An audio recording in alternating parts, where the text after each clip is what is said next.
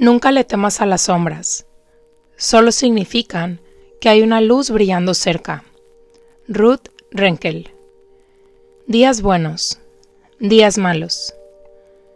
Cuando sientes que lo arruinaste, cuando te culpas por no haber hecho algo, ya sea ejercicio o por haber comido algo que según tú no debías, por haberte equivocado o haberte quedado tirada en el sillón toda una tarde siendo cero productiva, en estos momentos también lo estás haciendo bien.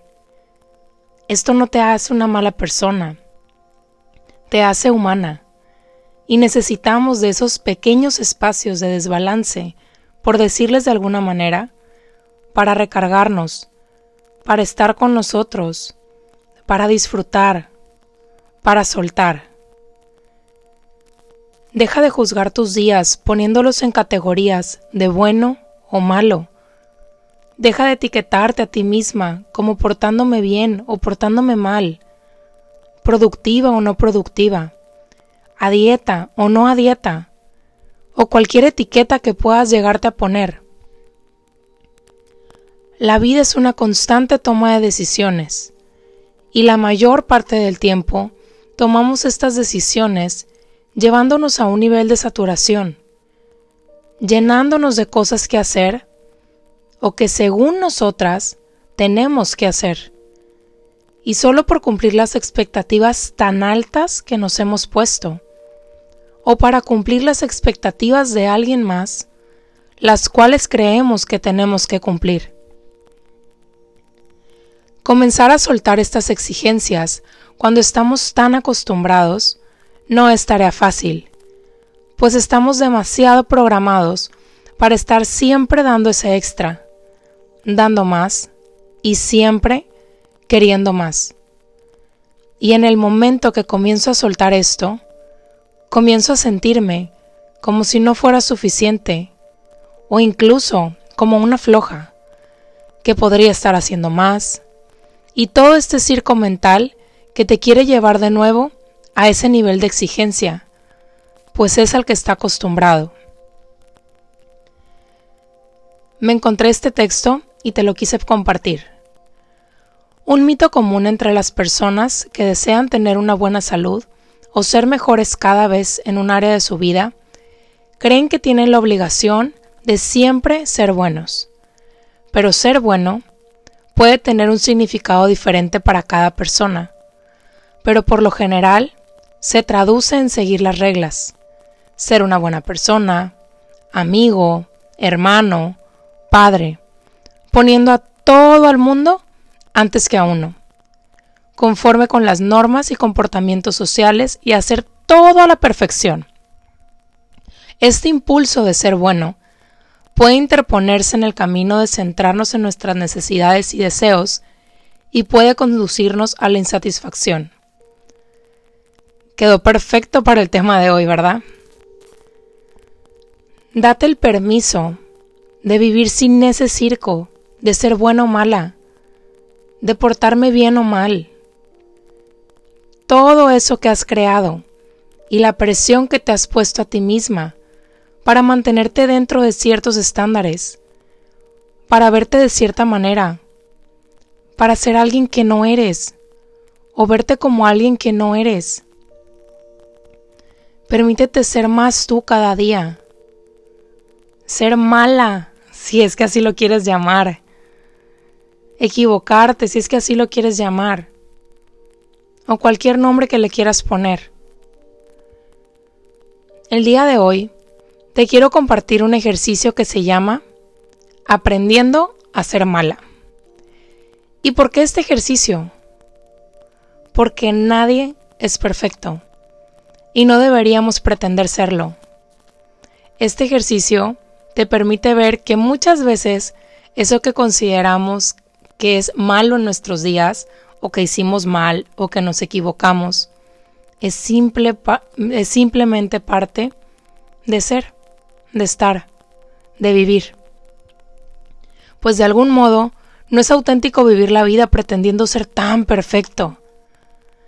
Y el ejercicio consiste en que cada día intentes hacer una cosa mala Siendo esto malo, algo que tú creas que no deberías de hacer, porque está mal visto, o porque no deberías, o porque eres controladora, como por ejemplo, estar en pijamas hasta las 12 del día, o dejar los cojines del sillón desacomodados, tomar leche directo del cartón, comerte un postre en la comida.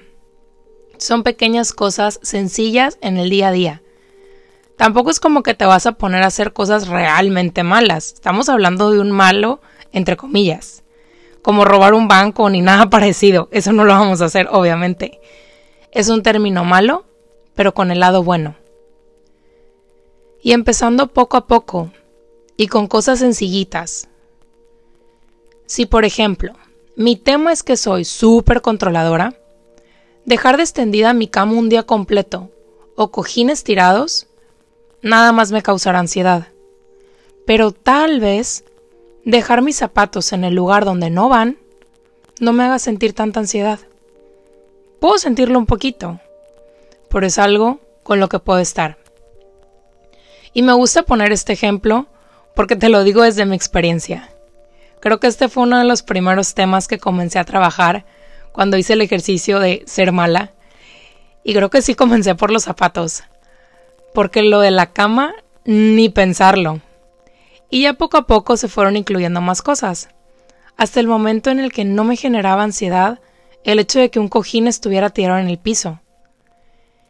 Y es un ejercicio muy simple, pero muy grande a la vez es algo súper liberador y que te permite vivir una vida más libre y plena, disfrutar más en el día a día y entender lamentablemente el mayor juez aquí eres tú, es uno mismo. El chiste de este ejercicio es que lo disfrutes y que no te genere un conflicto. Empieza por descubrir qué es eso para ti. ¿Cómo podrías incluir esta parte de ser mala? ¿Puede ser acaso quedarte dormida en la mañana cinco minutos más, media hora más? ¿O ignorar el teléfono cuando no quieres contestar una llamada?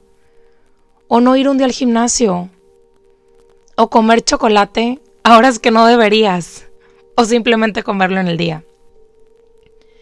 El propósito detrás de este ejercicio es ponerte de nuevo a cargo de tu vida y soltar poco a poco ese sistema de creencias de que tienes que ser buena, buena, buena y que éste termine controlando tu vida, llevándote a hacer diariamente cosas que ni siquiera disfrutas.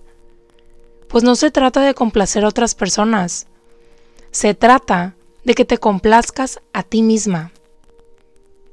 Cuando tomas el control y el poder de tomar tus propias decisiones, ya no vas a necesitar estar catalogando tus días como malo o bueno, porque no es como que le tienes que rendir cuentas a nadie o sentarte en la oficina de alguien esperando a que te juzgue.